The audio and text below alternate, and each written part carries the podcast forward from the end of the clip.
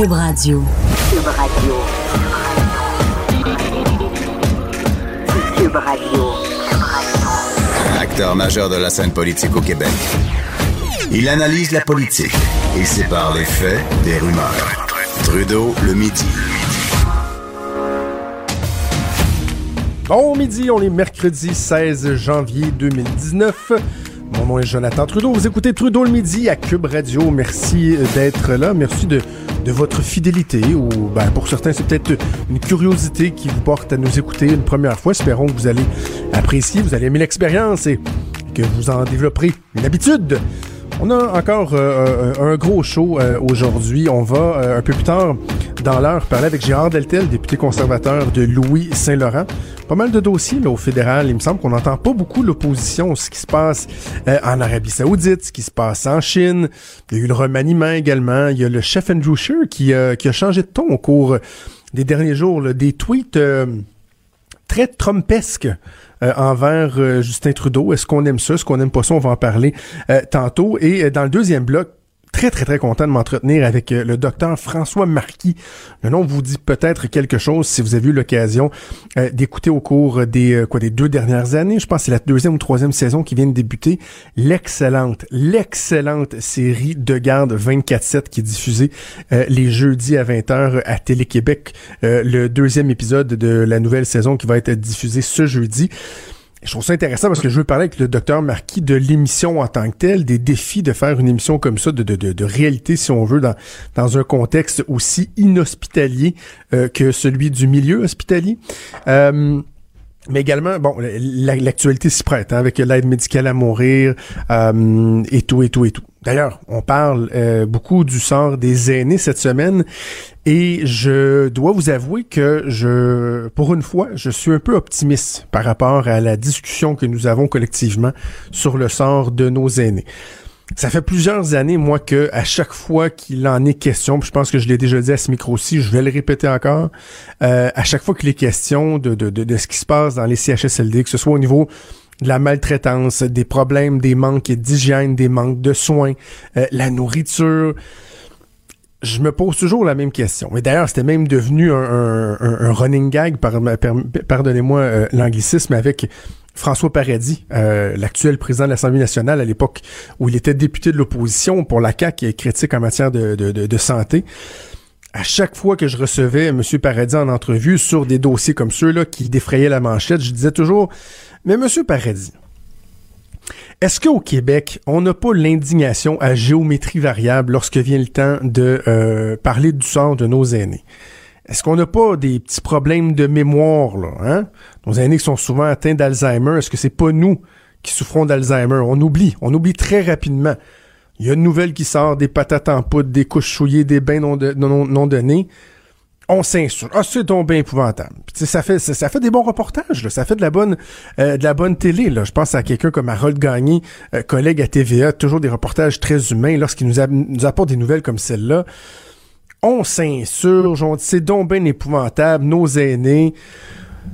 Oh, j'ai-tu le temps d'aller voir mes mères en fin de semaine? Moi, non, pas le temps. En tout cas, on m'a écouté la voix, là. Ah, tiens, j'ai reçu quelque chose sur mon Facebook. On va faire un petit tweet. On passe rapidement à autre chose, on va se le dire, là. Et euh, parler à, peu près n'importe qui qui connaît un peu euh, le domaine ou qui analyse ça, allez vous rendre compte qu'au Québec, il euh, n'y a pas de quoi se vanter en matière de, de, de, traitement de nos aînés. Parce qu'on peut parler, on peut parler du système, je vais en parler dans un instant, mais euh, aussi faut des fois se regarder un peu le nombril. des fois, sans tomber dans le donnage de leçons, des fois je me dis, il ah, faut qu'on se regarde aussi un petit peu là. Alors on écoute un bulletin de nouvelles, on lit un article dans le journal, on se scandalise, on s'insurge. Mais dans les faits, qu'est-ce qu'on fait concrètement pour nos aînés? Et, donc, je le disais, les chiffres le démontrent. Au Québec, le traitement de nos aînés, euh, euh, on n'est pas un exemple à suivre. Même pas juste avec ailleurs dans le monde, ailleurs dans le Canada. Quand on se compare à d'autres cultures, entre autres, euh, ça, ça marche pas. Il y a une déconnexion qui se fait. On, on parque nos aînés dans des CHSLD, on s'en occupe peu, alors que dans d'autres ben, par exemple, je parlais des cultures. Dans d'autres cultures, ben, les aînés vont être valorisés. Les aînés vont être hébergés par leurs enfants. On va les accompagner. On va faciliter la fin de leur vie. Ici, on a donc bien de la misère à faire ça. Et d'ailleurs, c'est peut-être justement cette déconnexion-là qui fait en sorte que l'indignation, elle est à géométrie variable, qu'il y a une nouvelle, on s'indigne, puis que rapidement, euh, on passe à autre chose. Et la réalité, c'est que nos aînés, ils vont prendre de plus en plus de place, là, avec le vieillissement de la population. Je parlais avec un collègue tantôt qui me disait, ne, serait-ce que euh, penser au rôle des municipalités. Est-ce que les municipalités au Québec sont outillées, sont prêts pour euh, l'importance que les aînés vont prendre dans notre société là. Ça va aller en s'accroissant là, pas juste dans les dans les hôpitaux, pas juste dans les CHSLD, juste comme société là. Dans les services publics et tout. Est-ce qu'on est prêt? On n'a pas l'impression qu'on est prêt. Et là ça m'amène bon évidemment aux soins que nous donnons euh, à nos aînés. Euh, quand je vous dis que j'étais plutôt optimiste, c'est que euh, la réaction de la ministre responsable des aînés, Marguerite Blais, au cours des, des quoi des 48 dernières heures, suite à un reportage, un énième reportage qu'il y a eu à TVA sur la résidence L'Éden à Laval, fait en sorte que les consciences semblent vraiment s'éveiller. On va espérer que ce soit durable. Mais euh, je suis bien content d'ailleurs que ce soit à ce micro-ci euh, dans, l'émission hier que pour la première fois, la ministre Blais a ouvert la porte à ce que des sanctions pénales puissent être envisagées contre euh, on parle des propriétaires, mais ça peut être des gestionnaires du réseau. Les gens qui ferment les yeux fois après fois sur des dérapages épouvantables, sur des cas de maltraitance, sur de la négligence. Je le disais euh, hier, la négligence, c'est souvent associé à criminel. Négligence criminelle, c'est un chef d'accusation, ça, en cours. Avoir fait preuve de négligence criminelle. Mais ça s'applique pas aux propriétaires de résidences pour personnes âgées. Et peut-être que dans un cas comme l'Éden, où euh, on n'arrête pas d'avoir des exemples qui nous sont euh, soumis, qui nous sont partagés, des familles qui lancent des cris d'alerte sur le traitement que leurs aînés subissent, peut-être qu'à un moment donné, il devrait en avoir des pénalités. Peut-être qu'on devrait agir. J'ai beaucoup, beaucoup, beaucoup de réactions sur la chronique que euh, j'ai publiée ce matin dans euh, le Journal de Montréal, le Journal de Québec. Et j'ai beaucoup réfléchi avant d'écrire ce, texte-là parce que des fois, autant à la radio que même à la radio, je voudrais que ça se prête mieux souvent euh, qu'à l'écrit. Des fois, on va parler d'anecdotes de notre vie pour, pour venir pimenter un propos ou pour faire sourire. Mais là, il, y avait quelque chose de différent dans la chronique que j'ai écrite parce que, je sais pas, il y avait une certaine pudeur. C'est quelque chose qui est arrivé dans ma famille. Il y a ma, ma, grand-mère qui est décédée euh, il y a quelques années. Puis je me suis dit, non, je vais le partager avec les gens parce que euh, je, je, je me doutais que tellement de gens se reconnaîtraient sans avoir nécessairement vécu la même histoire que des gens se reconnaîtraient dans le type de mésaventures épouvantables que nous on a vécu ce que je raconte ce matin dans le journal, c'est que en 2014, ma, ma, ma grand-maman, que j'appelais grand-maman Davidson, qui était âgée de 84 euh, ans, était déjà, était déjà pas, pas en bonne santé. Là. Je compterai pas de mentir, là. tout n'était pas au beau fixe, c'était très difficile. Mais elle était dans une résidence pour personnes âgées privée qui était correct, dans la région, dans la grande région de, de, de, de Montréal. Le but, c'est pas de les, les, les, accuser publiquement ou quoi que ce soit. Euh, et un soir du mois de juillet 2014, elle est allée à la salle de bain et euh, elle a chuté. Elle a chuté dans une fort mauvaise position. Elle est restée coincée entre la toilette et le bain. Vous vous doutez, là, il y a en tête un, petit appartement, un petit trois et demi, petite toilette, l'espace entre le bain et la toilette, c'est minime, là, c'est un pied, un pied et demi, maximum deux pieds. Elle est tombée là. Dans les résidences pour personnes âgées, à la salle de bain, vous avez une cloche d'urgence. Si ça va mal, vous tirez là-dessus, il y a une alarme qui retentit au poste, euh, au poste de garde et rapidement, il y a quelqu'un qui est dépêché pour venir vous voir. Mais ma pauvre grand-maman, âgée de 84 ans, coincée entre le bain et la toilette, a tiré sur la corde, mais il s'est rien passé. Il était environ 19h30 le soir l'alarme a pas euh, été entendue. Puis après ça, même si tu retires, c'est comme si ça, ça, a été décroché, si on veut. Et par hasard, il y a un préposé ou une préposée qui faisait un, tour de garde, je pense que c'était pour les médicaments, vers 11h30 le soir. Et ils ont retrouvé ma grand-mère, qui s'était cassé le pied. Elle souffrait épouvantablement. Ça faisait plus de quatre heures qu'elle était coincée là, sur le... Imaginez, sur le sol, sur le plancher d'une salle de bain, sur une céramique froide, une personne fragilisée de 84 ans. Ils l'ont remis dans son lit, malgré ses souffrances. Ils l'ont remis dans son lit. Elle avait le pied cassé, euh, solidement cassé. Ils l'ont remis dans son lit. Évidemment, elle a souffert toute la nuit. Elle n'a pas fermé l'œil de la nuit. Et le lendemain matin, voyant euh, son état de, de, de, de, grande souffrance, ils ont fini par appeler l'ambulance. L'ambulance l'a amené à l'hôpital. Et vous savez ce que c'est. Hein? Euh, je donne l'exemple, par exemple, d'un aîné qui se, qui se brise une hanche. Là. Et souvent, on dit qu'ils s'en remettront jamais parce que à cet âge-là, vous êtes tellement fragile que la une condition initiale va engendrer une complication qui, elle, va engendrer une autre complication. C'est la déchéance, puis éventuellement, vous en mourrez. Là. Ma grand-mère est décédée cinq mois plus tard, au mois de janvier 2015, dans des souffrances absolument innommables. La cassure au pied s'était transformée en plaie ouverte. Son tibia complet, des infections, c'est difficile, tout ce que vous voulez.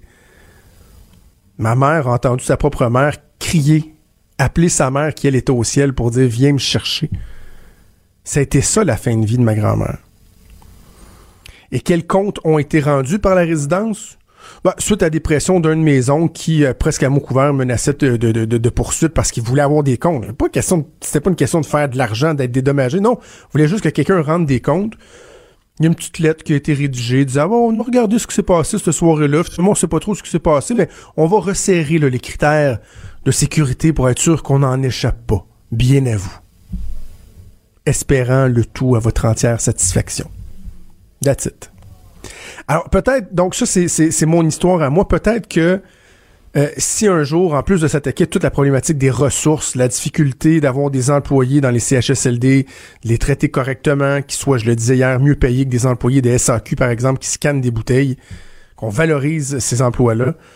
Si en plus de ça, on, on a amené une notion d'imputabilité en parlant de sanctions pénales, ben peut-être, peut-être qu'on amorcerait un changement. Ça se fera pas du jour au lendemain, là mais peut-être qu'on pourra amorcer un changement.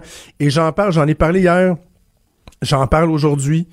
Euh, je vais essayer de ne pas faire la cassette et de toujours vous répéter les mêmes choses. Je pense qu'évidemment, il faut être pertinent lorsqu'on a l'opportunité d'avoir un micro, d'avoir une tribune, mais il faut pas lâcher le morceau. Il faut pas qu'on passe à autre chose dès demain, qu'on oublie ça, qu'on oublie notre indignation et que finalement, ben, on reste les bras croisés, qu'on fasse rien, que pendant ce temps-là, nos aînés continuent à mourir à petit feu dans des conditions de vie absolument dégueulasses, déplorables, épouvantables. Espérons que le message sera entendu. Quand Trudeau parle de politique, même les enfants comprennent. Jusqu'à 13. Vous écoutez Trudeau le midi. Cube Radio. Ouais, je suis souvent un des rares euh, dans les médias qui euh, passe son temps à défendre les médecins. Je le dis souvent, je déclare mon mon billet parce que ma femme est médecin spécialiste, mais je trouve ça donc dommage qu'il y ait du doctor bashing qui se fasse, qu'il y ait de la petite politique qui se fait sur le dos des médecins, qu'on ne valorise pas leur métier, mais qu'en même temps, souvent en parlant de questions un peu futiles comme les salaires et tout ça. On parle pas de d'autres aspects euh, du système de santé et je trouve ça donc agréable de pouvoir regarder l'émission De Garde 24/7 à Télé-Québec qui nous montre la réalité, le quotidien de, de, de, plusieurs médecins. Et je suis très content de pouvoir en discuter avec le docteur François Marquis, qui est interniste et chef de l'unité des soins intensifs à l'hôpital Maisonneuve-Rosemont, qui est en ligne. Docteur Marquis, bon midi. Bon midi, comment ça va? Ça va très bien. Moi, ça va très, très bien. Vous, le retour des fêtes est pas trop pénible dans les hôpitaux. En tout cas, de ce qu'on a vu dans le premier épisode la semaine dernière de la nouvelle saison de Garde 24-7, ça a l'air d'être quelque chose à gérer. Oui, c'est effectivement, c'est toujours un retour brutal, mais après une quinzaine d'années, c'est bizarre, on fait comme s'habituer, on sait que ça va arriver. Mais c'est une période de pointe pour nous autres, là, on le sait. Euh, chaque, métier a son, son moment dans l'année où on préférerait être ailleurs. Nous, c'est le temps des fêtes puis le retour des fêtes. OK, on va parler de, la situation du, système, mais je veux parler un peu de l'émission en tant que telle. Euh, avant, bon, quand on regarde De Garde 24-7, bon, évidemment, il y a, un, divertissement. C'est une émission qui est là pour intéresser les gens. Mais quelle est la mission que s'est fixée euh, les, producteurs, les gens qu'on voit comme vous euh, dans l'émission? Est-ce que c'est une mission de, de pédagogie? Quelle, quelle est-elle, cette mission-là? À la base, je pense que c'est une mission euh, d'information, mais dans le sens de essayez de comprendre, on va vous montrer pour que vous compreniez ce que vous voyez pas dans les hôpitaux. Les gens, quand ils rentrent dans le système, souvent sont très préoccupés par un problème qui est habituellement un problème de santé, qui mobilise pas mal leur attention. Je pense que c'est une belle façon, cette émission-là, de voir comment ça se passe pour des gens à un moment où ils sont un peu plus reposés, peut-être chez eux, pas dans le moment de stress, de dire, OK, c'est comme ça qui fonctionne le fameux système de santé et particulièrement, bon, ici, dans le cas qui nous intéresse, l'hôpital Maison de Rosemont. Mais, mais je pense que c'est surtout ça de dire, regardez là, la réalité, c'est ça. Écoutez pas nécessairement tout ce qui se passe. Voici un portrait réaliste et, et ma foi, très réaliste de ce qui se passe dans un hôpital ça fait du bien aussi en même temps d'humaniser un peu les, les, médecins. Je faisais référence au, docteur Bashing. J'imagine que comme d'autres docteurs avec qui j'ai eu l'occasion d'en parler, dont mon épouse, ça se fait, ça se ressent ça dans, dans le corps médical au cours des dernières années, cette espèce de, déconnexion, de perte de confiance qu'il y a eu un peu entre la population et les médecins, alors que là, dans 24-7, on dirait que ça vient redorer un peu le blason des médecins, montrer le côté humain, entre autres. Bien, effectivement, c'est tout à fait vrai. Euh, moi, je suis content parce que je reçois du feedback des deux côtés, c'est-à-dire autant de mes collègues qui disent Hey, c'est pour une fois, il me semble que ça, ça, ça met un petit peu là, de, de vie dans le dans, dans le débat. Et, et j'ai surtout des réponses extraordinaires des patients, de la population en général. Euh, honnêtement, ça, ça a été ma surprise. Là. Je pensais pas que j'aurais autant de témoignages spontanés de gens qui disent Hey, dans le fond, là, on a beau euh, entendre toutes sortes de choses, mais continuez votre beau travail, puis des gestes très spontanés. Euh, et, et ça, moi personnellement, euh, c'est certain là que ça fait vraiment du bien de dire bon, ben coudon, euh, il y a des gens qui ont l'air de voir qu'on travaille fort puis qu'il euh, n'y a pas juste des problèmes dans la vie. Là. Et là, à l'hôpital, il y, a des, y a des patients qui doivent vous reconnaître. Quand ils vous voient rentrer, ils disent Ah, ben, je, dois je suis donc chanceux, je tombe sur le docteur Marquis. Là. Euh, oui, puis des fois, c'est un, un peu drôle parce que je me fais accrocher dans le corridor en disant Vous voulez pas vous occuper de moi Puis je dis pas que je veux pas, c'est vous qui devriez pas vouloir que je m'occupe de vous là. Vous avez pas compris que si je m'occupe de vous, c'est que ça va vraiment pas bien dans votre vie là. Ça, Ah regardez, ça. passez tout droit, faites-moi un petit attend, puis si un jour on a besoin de savoir, on se verra à ce moment-là, mais essayez pas d'avoir docteur Marquis comme docteur, c'est pas une bonne idée. Non, c'est ça, vous voulez pas, vous voulez pas dire que Non. vous m'avez vu. Euh, que, euh, élément de curiosité, les gens qu'on voit dans l'émission, les patients, j'imagine, euh, ils doivent signer des décharges, ces gens-là, pour, pour qu'on puisse les, les, les voir à, télévis- à la télévision? Oh oui, c'est extraordinairement encadré. Il y a plusieurs étapes, mais effectivement, vous pouvez être certain qu'il n'y a personne qui passe dans cette émission-là qui n'a pas donné un consentement. Puis, comme on dit, libre et éclairé, c'est-à-dire que moindrement que le patient a un doute, qu'il veut pas, il n'y a aucune pression. Puis encore récemment, on a tourné des images et le, patient a décidé, après réflexion, après avoir dit oui, a dit ah, finalement non. Et croyez-moi, c'était des, des séquences de qualité, puis on a juste dit, ben c'est Ouais. correct. Et, mais ça, là, vraiment, je pense que la population doit le savoir. Il n'y a personne qui apparaît dans cette émission-là qui va avoir une surprise. Là. Je trouve ça, moi, je trouve ça bien que les, les, les gens acceptent de, de se prêter au jeu, sachant que, tu sais, on les voit pas sous leur plus beau jour, là, en jaquette d'hôpital, euh, maganés, qui font face à leurs problèmes euh, de santé. Je trouve ça bien que les gens euh, se prêtent au jeu. Un aspect qui est, qui est super intéressant, ce qui vous concerne, vous, dans la série, euh, à, à titre d'interniste et de, de chef de l'unité des soins intensifs, c'est de voir tout l'aspect administratif, si on veut, à votre travail. Et dans le dernier épisode, si les gens l'ont pas écouté, allez l'écouter. Euh, on en a de, de- de- des exemples qui sont frappants. C'est-à-dire qu'on vous imagine en train de uniquement gérer les patients, de vous faire aller les méninges pour trouver qu'est-ce qu'un patient a, comment le soigner. Mais à tout ça s'ajoute la lourdeur administrative de gérer, par exemple, les lits, qui on garde, qui on envoie sur d'autres unités. C'est tout un défi, ça.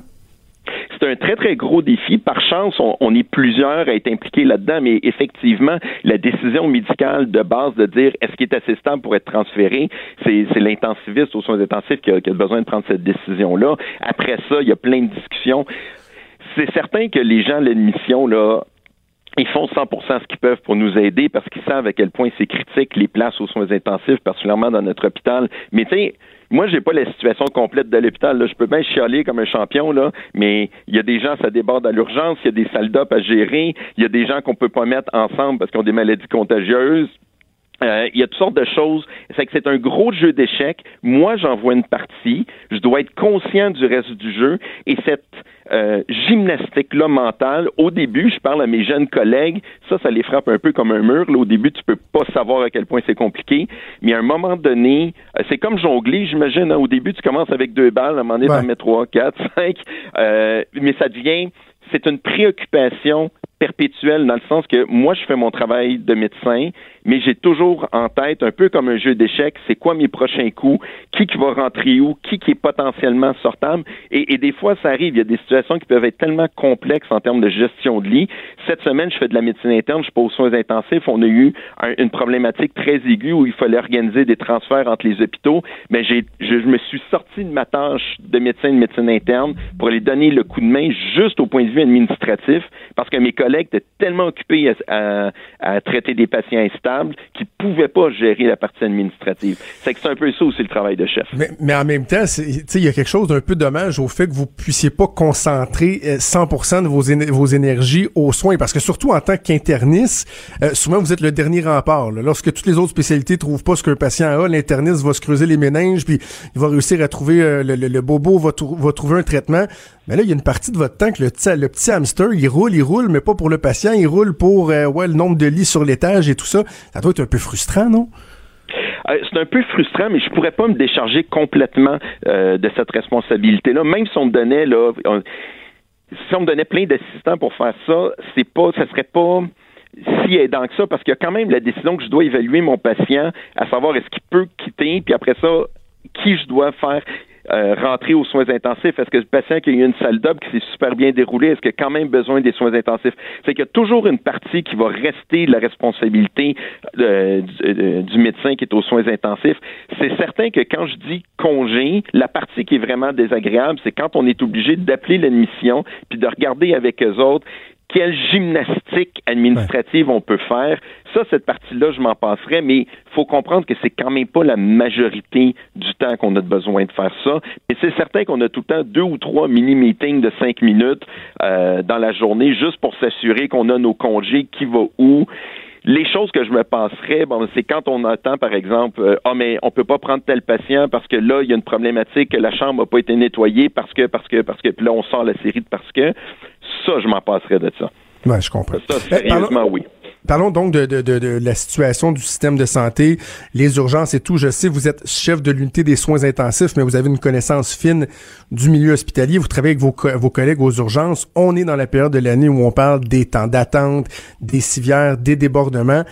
Là, on parle, entre autres, de euh, délégation des, des soins, euh, permettre aux pharmaciens d'en faire davantage, des solutions technologiques au niveau de la prise de rendez-vous, etc., etc. Avez-vous l'impression qu'en ce moment, dans la discussion, on parle des bons enjeux ou on est encore à côté de la traque pour essayer, une fois pour toutes, de, d'endiguer ces problèmes-là? Mais je pense que honnêtement, on réussira jamais à endiguer les problèmes complètement pour la simple et bonne raison que tous les systèmes de santé dans le monde sont confrontés, qu'il y a toujours plus de demandes que de ressources. Maintenant, ça ne veut pas dire qu'il faut lancer la serviette. Je pense que tous ces éléments-là ont leur place pour la plupart. Euh, il y en a pas un. Je pense qu'il faut éviter de dire Hey, j'ai trouvé la solution. Moi, chaque fois que j'en entends un qui me dit On a trouvé la solution, c'est comme Ben oui, bien sûr. Mais je pense que chaque petite chose a sa place. Moi, je suis pas contre le fait que tout ce qui peut se régler en dehors de l'hôpital devrait se régler en dehors de l'hôpital, puis il devrait avoir effectivement différentes portes d'entrée euh, dans le système pour différents problèmes. Il y a plein de choses qu'on n'a pas besoin nécessairement de voir un docteur, et euh, il y a plein de choses qu'on a besoin de voir un docteur. C'est qu'il faut aussi faire attention que dans cette euh, multiplication-là des portes d'entrée puis des options, de s'assurer que les gens sont aiguillés de la bonne façon. Ça sert à rien de dire aux gens, on vous a créé un système informatique extraordinaire pour prendre des rendez-vous si le système n'est pas capable d'aiguiller le rendez-vous sur la bonne personne. C'est à l'intérieur de ces limites-là, je pense qu'il y a de la place pour de la créativité. Euh, puis moi, dans, dans, ma façon, c'est un peu paradoxal. Hein? C'est parce que quand tu as besoin des soins intensifs, tu n'attends pas. Moi, mes patients n'attendent pas. Ouais, c'est ça. C'est très, très paradoxal. Les gens me disent, c'est quoi l'attente pour les soins intensifs? Mais ben, pas tant que ça. Puis ah l'urgence, c'est quand c'est malheureusement pour les gens qui ont des problèmes qui peuvent être sérieux pour eux autres, mais qui ne menacent pas leur vie dans l'immédiat c'est eux autres là, pour qui l'entrée dans le système va être plus difficile. Là. Avant de vous laisser aller, je veux absolument vous parler de, de l'aide médicale euh, à mourir, qui est vraiment d'actualité ces jours-ci. Il y a plein de cas dans l'actualité, des procès mhm. euh, qui sont euh, qui sont en cours. L'année dernière, dans, dans une saison de 24 on vous voyait vous dans les derniers moments avant de de de de, de donner l'aide médicale à mourir à un patient. Dans l'épisode que j'invite les gens à regarder de jeudi cette semaine, il y a votre collègue, le pneumologue, docteur Chagnon, dans une scène qui est vraiment vraiment touchante. Là, qui va qui va tirer une larme où on voit un patient faire la demande et, à quel point au niveau humain c'est c'est difficile.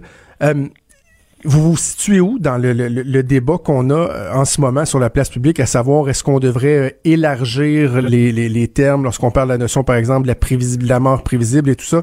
C'est quoi votre avis sur tout ce, ce débat-là? Le, j'ai une, une, vision assez prudente de la chose. Je pense qu'effectivement, de la façon que ça a débuté, c'était la façon sécuritaire de le faire. L'argument de la pente glissante, là, il est réel.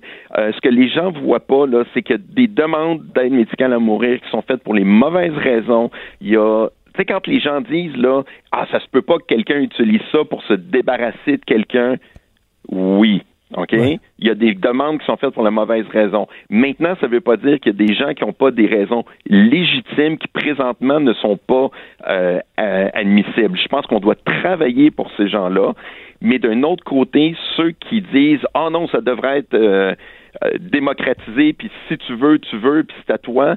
N'oublions pas qu'il y a plein de gens vulnérables dans ces situations-là et que des fois, on parle pas assez souvent de l'abus des personnes âgées ou des personnes vulnérables. Et c'est une forme de vulnérabilité extraordinaire quand on a une maladie chronique puis qu'on approche de la fin de vie. Et croyez-moi il y a des gens qui se font mettre des idées dans leur tête il y a des gens qui se font mettre des mots dans leur bouche et le travail doit être très diligent. Cela dit dans le fond je reste extrêmement favorable à ce qu'on considère ouvrir la possibilité de l'aide médicale à mourir à d'autres personnes, mm-hmm. mais attention, soyons prudents, ça ne doit pas être improvisé. Le risque d'abus, on le voit. Les médecins qui font de l'aide médicale à mourir, vous devriez avoir les raisons tordues des fois qu'on a, euh, qui sont invoquées pour l'aide médicale à mourir. Et ça, c'est une raison de s'indigner et c'est une raison d'être très émotif parce que oui, quand le patient a une bonne raison qui nous le demande, on est tout le temps émotif comme ça. Mais si j'en ai eu des on va dire entre guillemets des fausses demandes, des demandes basées sur la mauvaise chose. Et là, l'indigné, c'est pas de la tristesse, c'est pas, on n'a pas le moton là. Là, on est indigné, on choque. Ah et, et, ça, je crois que c'est pas la majorité, mais un, c'est toujours un trop, c'est qu'on a un devoir de prudence. C'est très intéressant de vous entendre, docteur François Marquis. Je rappelle aux gens qu'on peut écouter l'émission de garde 24-7 les jeudis à 20h à Télé-Québec. On va continuer de vous voir. Merci pour votre bon travail, puis merci d'avoir pris le temps de nous parler ce midi. Mais merci pour l'opportunité de l'invitation, puis bonne journée.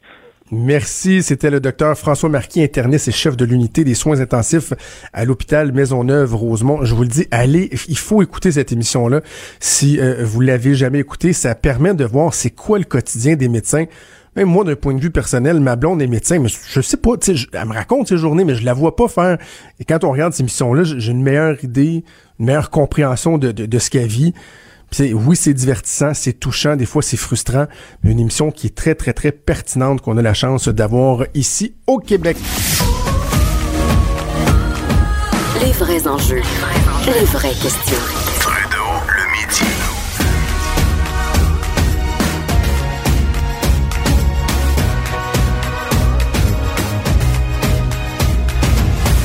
Radio. Beaucoup d'actions sur la scène politique fédérale. Faudra s'y habituer parce qu'il y a élection dans euh, qu'on est rendu, je pense, à 279 jours avant l'élection du 21 euh, octobre. Beaucoup de dossiers à parler. On va aller rejoindre Gérard Deltel, député conservateur de Louis-Saint-Laurent et euh, responsable des dossiers du Trésor au, dans le gouvernement fantôme du Parti conservateur. Bon midi, Monsieur Deltel. Monsieur Trudeau, mes hommages. Les libéraux sont euh, au Québec, euh, je pense que ça débute aujourd'hui ou demain. Ils vont fourbir leurs armes avant euh, le début de la session parlementaire. J'imagine que vous aussi, vous êtes, vous êtes prêts. Il y a beaucoup, beaucoup, beaucoup de dossiers, beaucoup de pain sur la planche. J'ai envie de vous parler, entre autres, des dossiers au niveau des affaires internationales. Ce qui se passe en Arabie. Raf Mohamed qui a été accueilli par le gouvernement fédéral. On vous a pas beaucoup comme parti entendu, il me semble, dans toute cette histoire-là. Qu'est-ce que vous en pensez? Est-ce que le gouvernement a bien agi? Ben, nous autres, c'est sûr que lorsque quelqu'un fuit son pays par la cause des menaces euh, qui existent contre cette personne-là, que ce soit des menaces de mort, des menaces de torture, des menaces d'enlèvement, des choses semblables, le Canada a toujours été ouvert à accueillir des gens qui sont victimes de ces situations-là. Euh, ce qu'on trouve un peu particulier, pour ne pas dire euh, désolant, c'est de voir la politique aérienne à haut niveau qui a été faite avec ça, avec la ministre qui attend la personne à l'aéroport, qui sort avec, comme si elle sortait un, trophée, là, un instant. Là. On parle d'une question humanitaire de vouloir faire de la politique partisane avec ça, c'est toujours très délicat, particulièrement quand on est à quelques mois d'une élection et surtout quand la question des réfugiés est si fragile au Canada. Et je m'explique. Euh, nous, comme je vous ai dit tantôt, on estime qu'en effet, les personnes qui sont victimes de menaces réelles comme la saoudienne, ben, c'est sûr qu'on doit prêter assistance dans la mesure du possible. Mais dois-je rappeler que nous avons depuis deux ans depuis deux ans un problème qui perdure au Canada, puis qui est tout, tout près de chez nous, le, fameux chemin Roxham, mhm. alors que des gens qui se prétendent être victimes, euh, qui se prétendent être réfugiés, passent par ce chemin qui est illégal, procèdent de façon illégale et non pas régulière, comme les bons penseurs essayent de nous le faire dire, mais illégal tel que c'est mhm. écrit noir sur blanc sur les pancartes à l'entrée de la frontière, c'est illégal de passer par là. Eh bien, voilà que ces gens-là, dans la plupart des cas, sont refusés après analyse, mais ceux-là sont, sont traités en priorité. Alors, nous, on voit que le gouvernement agit, agit dit une chose qui fait son contraire, se gargarise de beaux grands principes, qui fait un show de boucan quand il accueille une personne qui est réfugiée pour des véritables motifs, avec la ministre qui est là, mais laisse perdurer une situation qui est tout à fait inacceptable pour les vraies personnes qui, malheureusement, subissent l'outrage et, les, barrages dans leur pays, qui veulent venir au Canada et qu'on doit et qu'on veut accueillir convenablement. Sur la présence de la ministre à l'aéroport, moi aussi, mon premier réflexe a été de me dire, ouf, franchement, là, ça, laisse un goût douteux de voir qu'on veut faire de la, politique avec ça. À un moment donné, je me suis dit, ouais, mais et si on voulait faire un pied de nez à l'Arabie Saoudite, là? si le gouvernement disait, regardez, l'Arabie Saoudite, vous avez voulu nous, nous intimider, par exemple, cet été, en voulant suspendre les échanges avec le Canada, ben, regardez, nous autres, le politique va aller l'accueillir, cette personne-là qui avait une vie euh, épouvantable dans votre pays si c'était ça, on trouve-tu que c'est imprudent au niveau des relations diplomatiques ou que ça a un certain mérite? Souvenons-nous que la ministre Freeland, qui semble-t-il, je comprends pas pourquoi, elle semble être la coqueluche pas mal dans la, gauche bien pensante, la ministre Freeland avait connu un impair euh, l'été passé en faisant de la diplomatie par tweet. Là. Ça se demandait si c'était pas inspiré par Donald Trump. C'est la même personne qui avait fait ça par rapport au même pays. Est-ce que si je comprends bien, la situation n'a pas bien bien évolué positivement pour ces, pour ces situations-là? Mais où sont les ministres au chemin Roxham? Avez-vous vu les ministres faire des shows de boucan au hmm. chemin Roxham? Non. Ben, c'est ça la réalité du gouvernement de M. Trudeau. C'est qu'on fait un beau show de boucan à l'accueil, à la Toronto, à Pearson, puis à l'aéroport, puis papa, papa, regardez comme je suis bonne, je suis fine, je suis la meilleure sur la planète Terre, puis il n'y a personne meilleur que moi au monde. Mais pendant ce temps-là, on est le seul pays, ou enfin peut-être un des rares pays démocratiques, à accueillir des gens par un chemin qui est illégal, par un procédé qui est illégal. Et je pèse le mot, illégal. Oh, les penseurs qui nous écoutent actuellement, là, dites-nous pourquoi vous avez une grosse pancarte qui marqué illégal et que vous n'avez pas le droit de dire illégal. Il y a toute la question du, paradoxe dans la position de, de Justin Trudeau qui euh, accueille les bras ouverts, puis il n'y a pas personne qui va qui va dénoncer ça. C'est l'histoire de cette jeune femme-là. Euh, elle est frappante, c'est bon, c'est pertinent. Mais en même temps, il y a tout l'aspect du multiculturalisme dégoulinant du, des, des, libéraux qui fait en sorte que on tolère tout, qu'il n'y a, pas de, de, de schème de valeur, de, de base, euh, de, de notion d'interculturalisme. Là, les gens disent, ouais, mais là, attendez, là, vous voulez accueillir des gens qui fuient la persécution, mais en même temps, ceux qui prônent la persécution à l'intérieur de nos propres murs, vous faites, ah, ben, ils ont bien le droit. C'est bizarre, C'est moi ce qui m'embête là-dedans, c'est que c'est les bons et les méchants. Évidemment, vous aurez compris de quel bord estime être les libéraux au gouvernement. Puis à chaque fois qu'on soulève des questions semblables, on se fait traiter de tous les noms, d'intolérants, voire de racistes. Il y a des propos très graves qui ont été tenus par des députés puis des ministres quand nous on posait des questions tout à fait légitimes en chambre. Mais le simple fait de soulever des questions, on se fait traiter de tous les noms. Pas juste en chambre, soit dit en passant. Les bien penseurs de la gauche, là, dans les médias, nous font souvent la morale en disant qu'on est des ci, qu'on est des ça. Mais la réalité, c'est qu'on pose des questions qui sont tout à fait légitimes. Et nous, on persistera tout le temps à dire comment il se fait que ces pauvres gens qui, à travers le monde entier, rêvent de venir ici au Canada et qu'on veut l'accueillir convenablement, suivent les règles et qu'il y en a d'autres qui rentrent à pleine porte chez nous. On est quoi rendu à 40 000 personnes qui sont rentrées de façon illégale par le chemin Roxham et le gouvernement laisse perdurer la situation. Mais les ministres sont pas là pour faire des beaux selfies comme ils ont fait avec euh, cette pauvre saoudienne qui était correcte de, l'accueillir, mais pas nécessairement de faire un show de politique. Pas un show de boucan politique avec ça. Les relations avec la Chine, c'est quand même préoccupant, ça aussi. Là. Deux Canadiens qui ont été arrêtés, un autre Canadien condamné à mort dans un processus qui, selon les dires du premier ministre Trudeau, euh, était arbitraire. Et là, on sent qu'il y a vraiment là, un affrontement. La Chine qui, qui, qui, est très forte, qui est très pesante, qui ne lésine pas sur les moyens. Euh, le gouvernement, là, il doit se, se, se, se gouverner comment dans cette situation-là, selon les conservateurs?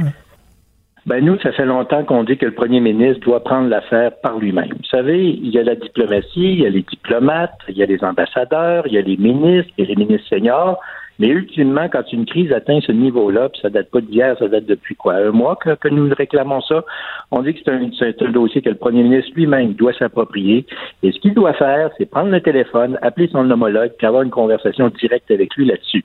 Il y a des moments où justement c'est le premier ministre qui doit intervenir, et nous on estime, c'est pas parce qu'aujourd'hui ça va pas bien, là. ça fait des semaines qu'on demande que le premier ministre prenne le téléphone. Malheureusement, M. Trudeau, avec tout le respect que j'ai pour lui, puis toute l'autorité que lui confère son poste, malheureusement, il est très naïf quand vient le temps de parler de la Chine. D'abord, souvenons-nous qu'avant qu'il devienne premier ministre, il avait dit clairement qu'il était admiratif du système dictatorial de la Chine. Exactement les mots qu'il avait prononcés. Souvenons-nous aussi qu'il y a quoi, un an et demi, il a fait une visite officielle en Chine et puis il avait laissé courir le bruit comme quoi il revenait avec un accord de libre-échange avec la Chine. Et finalement, ça s'est pas passé tout. Il n'a pas été reçu avec, à notre point de vue, en tout cas, avec la dignité du haut rang du chef du gouvernement canadien. Mais quand vous, justement, vous avez cette attitude un peu, je dirais pas nonchalante, je vais être quand même respectueux, mais un peu naïf du premier ministre Trudeau face à la Chine, face à un partenaire aussi important que ça, il est clair que quand vous avez une grande crise diplomatique, ben, vous prenez pour un pays oui. Malheureusement, ce que, ce que l'on voit actuellement. Alors, là, vous avez quelque chose qui se passe au moment où on se parle. Vous avez l'ambassadeur canadien en Chine, M. Macmillan, l'ancien ministre libéral du gouvernement de Justin Trudeau, qui est en ville. Là, il va rencontrer les membres du cabinet du, du Conseil des ministres, ce qui en soit est une bonne chose. Mais dans une situation aussi grave que ça, nous estimons, les conservateurs, que notre ambassadeur, l'ambassadeur canadien en Chine, devrait témoigner devant le comité parlementaire des affaires étrangères. C'est une très bonne chose que l'ambassadeur rencontre le Conseil des ministres, le cabinet, très bien, mais au-delà de ça, il doit rendre des comptes aux Canadiens. Et la meilleure façon de le faire, c'est un comité parlementaire. Nous, on demande ça et on souhaite que les libéraux soient d'accord avec ça. C'est tous les Canadiens qui vont gagner si par bonheur ils acceptent notre proposition. Monsieur Deltel, il y a euh, la firme Angus Reid qui a publié euh, hier un sondage fort intéressant sur la situation du transport euh, du pétrole au Canada. Dans le fond, ce que Angus Reid a voulu mesurer, c'est s'il y avait un sentiment pan-canadien d'urgence, si les Canadiens partageaient de façon généralisée le fait qu'il y a une crise. Là. Ce qui se passe dans l'Ouest, ça touche tout le monde, pas juste l'Alberta, la Saskatchewan. On se rend compte que toutes les provinces majoritairement reconnaissent qu'il y a une crise, que toutes les provinces majoritairement pensent que les deux dossiers de pipeline que sont celui de Trans Mountain et d'Énergie S devraient euh, pouvoir voir le jour. Il y a juste une province qui va à l'encontre de tout ce consensus-là, c'est le Québec. Comment vous l'expliquez? Ben, écoutez, d'abord, euh, moi, je reconnais aussi qu'il y a 66% des Québécois, dans un autre sondage qui a été mené il y a un mois à peu près, qui disent qu'ils préféraient acheter du pétrole canadien que du pétrole étranger, entre autres de l'Arabie Saoudite. On sait qu'il n'y en a presque plus, mais il y en a quand même encore quelques gouttes de, pétrole d'Arabie Saoudite qui viennent ici, puis beaucoup de pétrole américain, puis beaucoup de pétrole étranger. Moi, ça ne me rentrera jamais dans la tête. Le Canada est un pays producteur de pétrole. Comment ça se fait qu'on n'achète pas 100% de notre pétrole au Canada? Évidemment, avec les règles du marché et tout ça, mais bon, au lieu de bon lieu, comment ça se fait qu'on a à peine 50 de notre pétrole qui est canadien devrait être au-delà de 90% Alors, il y a des Québécois qui souhaitent ça en majorité. Est-ce que les gens du Québec sont bien, sont, sont bien à l'affût de ce qui se passe par rapport à la crise qui se vit en Alberta? Force est d'admettre que non. Cela dit, hmm. c'est pas parce que les gens n'ont pas cette sensibilité-là que l'enjeu n'en vaut pas la peine, bien au contraire. Puis là, je ne veux pas commencer à faire des, grandes théories. Est-ce qu'on accorde assez d'importance à la crise canadienne de l'Alberta? entre, entre autres, qu'est-ce que vous dites au premier ministre Legault qui, lui, semble s'en balancer comme l'an 40 et trouver que c'est de toute façon, c'est du pétrole sale? C'est vraiment pas du pétrole sale. L'énergie du pétrole n'est pas de l'énergie sale. Les 50 000 personnes qui travaillent dans le pétrochimique au Québec, c'est pas des gens qui travaillent dans une énergie sale. Le 13,5 milliards de péréquation que le Québec reçoit cette année et qui vient en grande partie de l'énergie pétrolière, c'est pas de l'argent sale. Puis, vous savez, Trop souvent, on voit le pétrole comme étant le gaz qu'on met dans le char. Mais c'est tellement plus que ça. Parlez-en aux travailleurs du, domaine du plastique au Québec, qui est hmm. très nombreux. Parlez-en aux gens qui travaillent dans le monde du caoutchouc au Québec, qui sont très nombreux. Parlez-en aux entreprises qui font de la recherche et développement par rapport au pétrole. Comme j'ai de mon entreprise en mon comté Solutions CO2 qui depuis plus de 20 ans travaille justement, puis j'ai visité encore la semaine dernière, travaille justement à améliorer l'empreinte environnementale. C'est tous des gens qui travaillent là-dedans. Il y a 1600 personnes qui travaillent au Québec dans les dans les euh, stations de, euh, de changement, dans les dans les usines, pas dans les usines là, mais dans les raffineries, ouais, dans les raffineries. 1600 ben, sur 50 000. Ça, ça veut dire qu'il y avait 48 500 autres personnes qui travaillent hors de, du pétrole comme tel, mais qui sont directement liés au pétrole.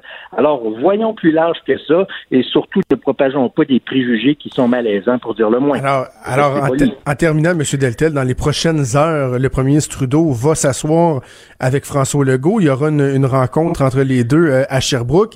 Vous êtes à la place de M. Trudeau, vous lui dites quoi, M. Legault? Ça prend-tu des menaces sa péréquation? C'est un, un frottage d'oreilles, une sensibilisation? Il doit essayer de faire changer d'idée M. Legault, non?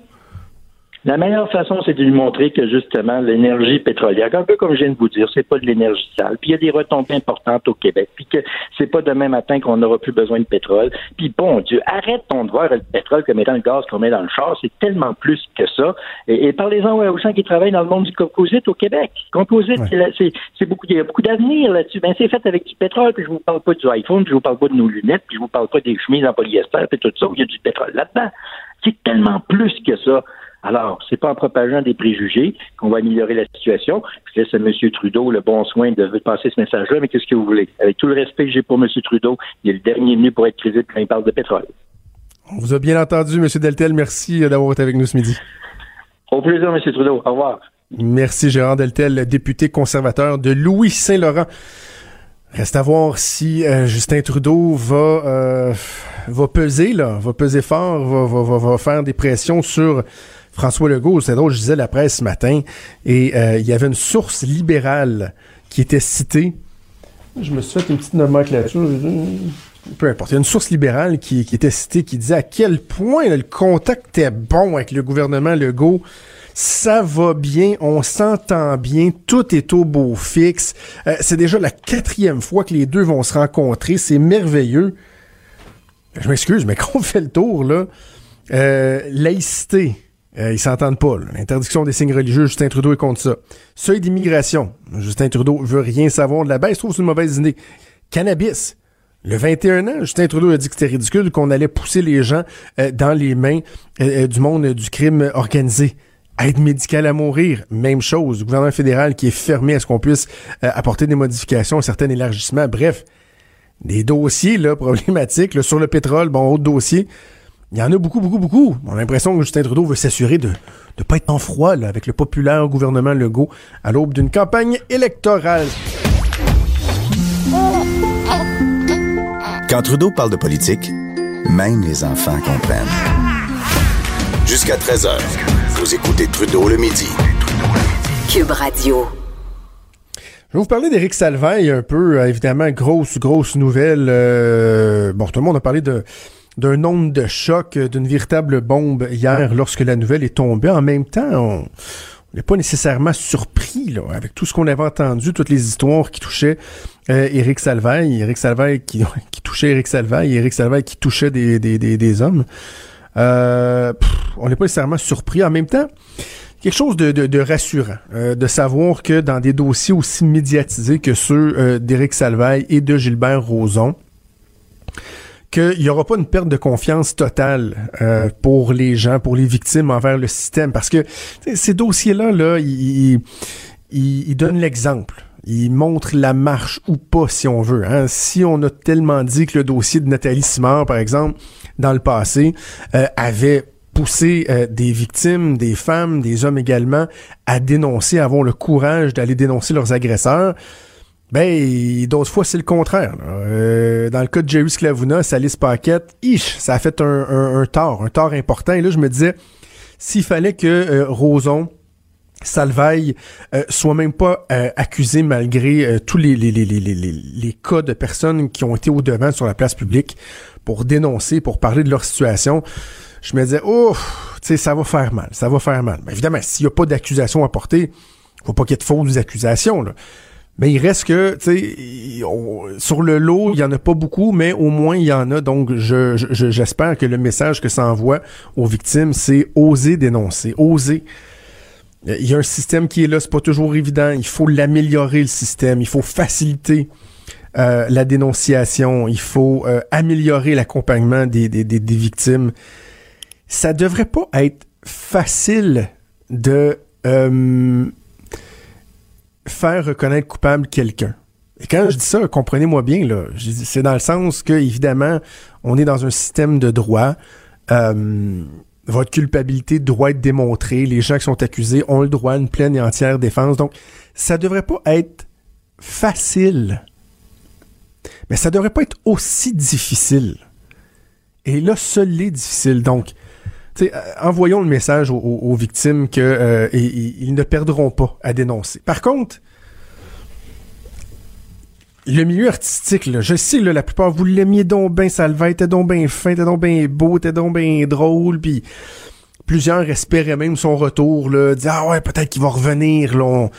Il y avait des rumeurs au cours des derniers mois, ouais, peut-être qu'il va revenir. Et hier, euh, il y a des journalistes du, Journal de Montréal qui ont assisté à des, premières de spectacles. Donc, il y avait beaucoup de personnalités du milieu artistique, des vedettes qui ont été questionnées. Il y a des réponses là qui sont particulières. J'en nomme quelques-unes. Guy Jodoin. Il dit la vie privée, ça lui appartient. Après ça, s'il y a des écarts, il y a des conséquences qui viennent avec. OK. Et c'est ce qui arrive en ce moment. Si les s'il est reconnu coupable, il va faire face à la musique comme lui seul sait le faire. You got it, Rick. Rick, il va faire face à la musique. Il est, ah, ah, il est fait fort, il est solide. c'est quoi ça fait, il va faire face à la musique comme seul lui sait le faire? Ça que tu, moi, qui va être capable de faire face à la musique? Non, les, la victime, les victimes sont où là-dedans, là? Euh, Catherine Proulemé, haute actrice, bon, on dit, elle est tombée des nues, quand elle a appris ça. Elle a dit, je trouve ça très désolant désolant pour lui, désolant surtout pour les victimes. Elle, s'amende après, là. C'est désolant pour lui. Ouais, pauvre Eric. Ouais. Ouais. Ah, puis les victimes aussi. C'est surtout désolant pour les victimes, euh, ces personnes-là qui ont la, lourde tâche de, de, de dénoncer.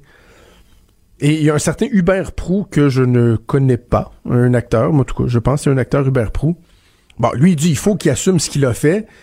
Et là, il dit c'est sûr qu'à un moment donné, tôt ou tard, quand tu as des comportements qui sortent un peu du cadre, il faut qu'il y ait une rectitude. Qu'est-ce que c'est ça?